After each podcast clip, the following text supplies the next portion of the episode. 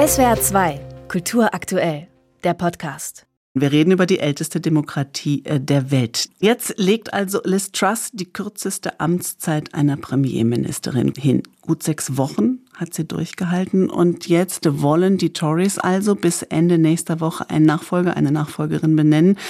Und bevor wir nach vorne schauen, wollen wir erstmal das Drama analysieren, das sich da gerade abspielt mit einem ausgewiesenen Kenner der britischen Politik und Geschichte, dem Historiker Bernhard Dietz von der Universität Mainz. Guten Morgen zu Ihnen. Schönen guten Morgen. Herr Dietz, nach dem Rücktritt von Boris Johnson jetzt der von Liz Truss, alles in einem in diesem Jahr, da muss vermutlich auch der Historiker lange nach Vorbildern suchen. Ja, die Tories brechen wirklich gerade alle historischen Negativrekorde.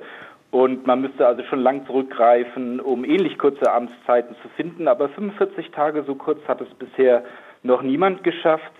Aber das eigentliche Problem liegt meines Erachtens ähm, auch in der jüngeren Vergangenheit insgesamt, nämlich nach David Cameron, Theresa May, Boris Johnson und jetzt Liz Truss haben wir nächste Woche dann den fünften Premierminister in sechs Jahren. Wie groß ist denn der Schaden, den Truss angerichtet hat? Zunächst mal fürs Land, auf die Tories schauen wir noch. Ähm, ich würde sagen massiv. Also das betrifft natürlich zunächst mal also die direkte Ursache des Rücktritts, also die völlig missglückte Haushalts- und Steuerpolitik, ähm, die durch ein ideologisch motivierte, durch ideologisch motivierte Steuerversprechen zustande gekommen ist und jetzt zu einer großen Vertrauenskrise geführt hat. Hm. Äh, Sie sehen ja ähm, äh, durchaus aber eben nicht nur diese missglückten Steuerpläne äh, als äh, Rücktrittsgrund, sondern, wie soll ich sagen, ein bisschen dahinter steht auch das, ähm, hinter diesem Chaos ähm, äh, auch die Folgen des Brexit. Warum?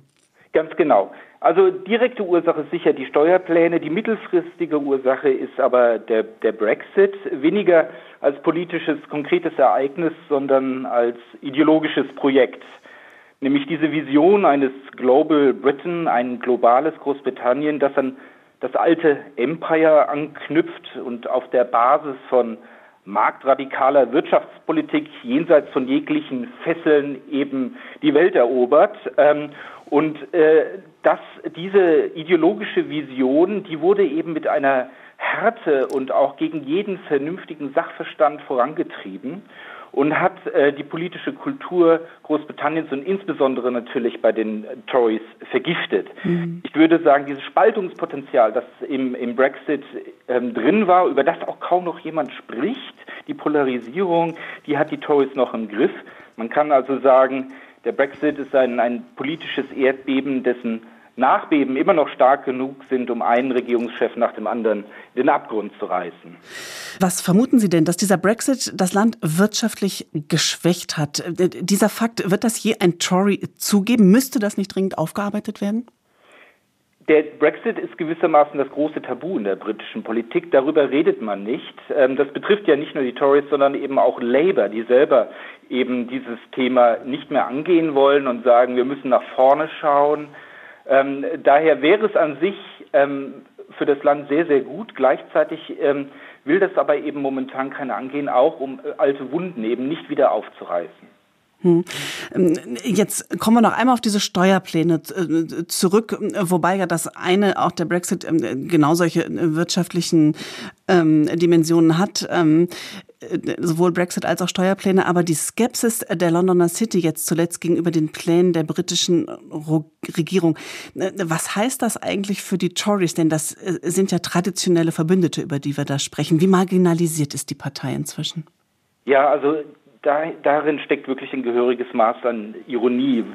Wie die meisten konservativen Parteien inszenieren sich ja auch natürlich die Tories als die Partei, die anders als Labour, sehr gut mit Geld umgehen kann. Und jetzt wendet sich die Londoner City, also das Finanzzentrum Großbritanniens, gegen die Haushalts- und Steuerpläne der Regierung mit eigentlich dem Urteil hochgradig unseriös. Ähm, also den Tories wird im Prinzip attestiert, dass sie keinerlei Wirtschaftssachverstand mehr haben, weil eben völlig unklar ist, wie diese ganzen Steuerpläne und Ausgaben, die geplant waren, gegenfinanziert werden sollten.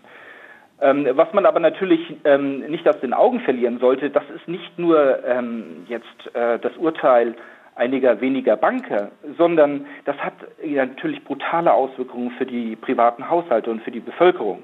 Und das gilt insbesondere äh, für die Zinsen für Immobilienkredite, die eben massiv nach oben gestiegen sind und ähm, zahlreiche Familien eben in, in Not stürzen. Hm. Jetzt geht es natürlich ganz massiv auch um die Nachfolge. Da kursieren mehrere Namen. Ähm, Ex-Finanzminister äh, Sunak, die Unterhauschefin äh, Morden, dann auch der Finanzminister Hunt. Hinter all dem steht aber auch so ein bisschen die Frage, äh, könnte Boris Johnson zurückkommen? Was sagen Sie? Ja, bis vor kurzem hätte man noch gedacht, ah, der Mann hat jetzt Besseres zu tun, insbesondere Geld verdienen bei sieben Kindern und vielen Ex-Frauen. Ähm, und das macht er ja momentan auch ganz kräftig. Er schreibt wohl an, einem, an, an mehreren Büchern, ein Buch über Shakespeare und seine Memoiren und er hält Reden.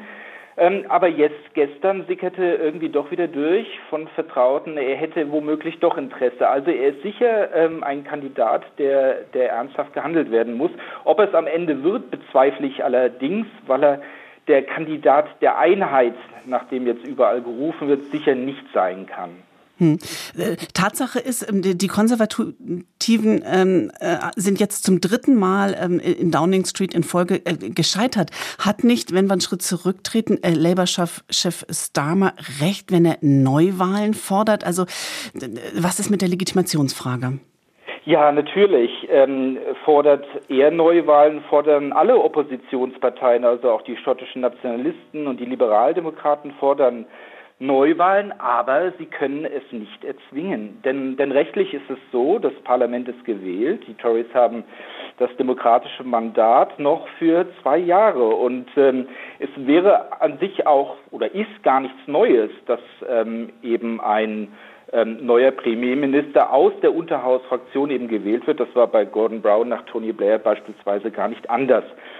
Das andere Problem ist natürlich die Frage der politischen Hygiene, wenn man das mal so nennen will. Nach diesem eklatanten Vertrauensverlust der Tories entsteht natürlich ein enormer moralischer Druck, ähm, eben wirklich jetzt wieder zur Bevölkerung zu gehen und ähm, neu zu wählen. Aber ich vermute, dazu wird es so schnell nicht kommen. Der Historiker Bernhard Dietz von der Universität Mainz, Experte für die Politik Großbritanniens und Autor eines Buches über die Tories in SWR 2 am Morgen live. Danke für Ihre Expertise. Sehr gerne. SWR 2 Kultur aktuell. Überall, wo es Podcasts gibt.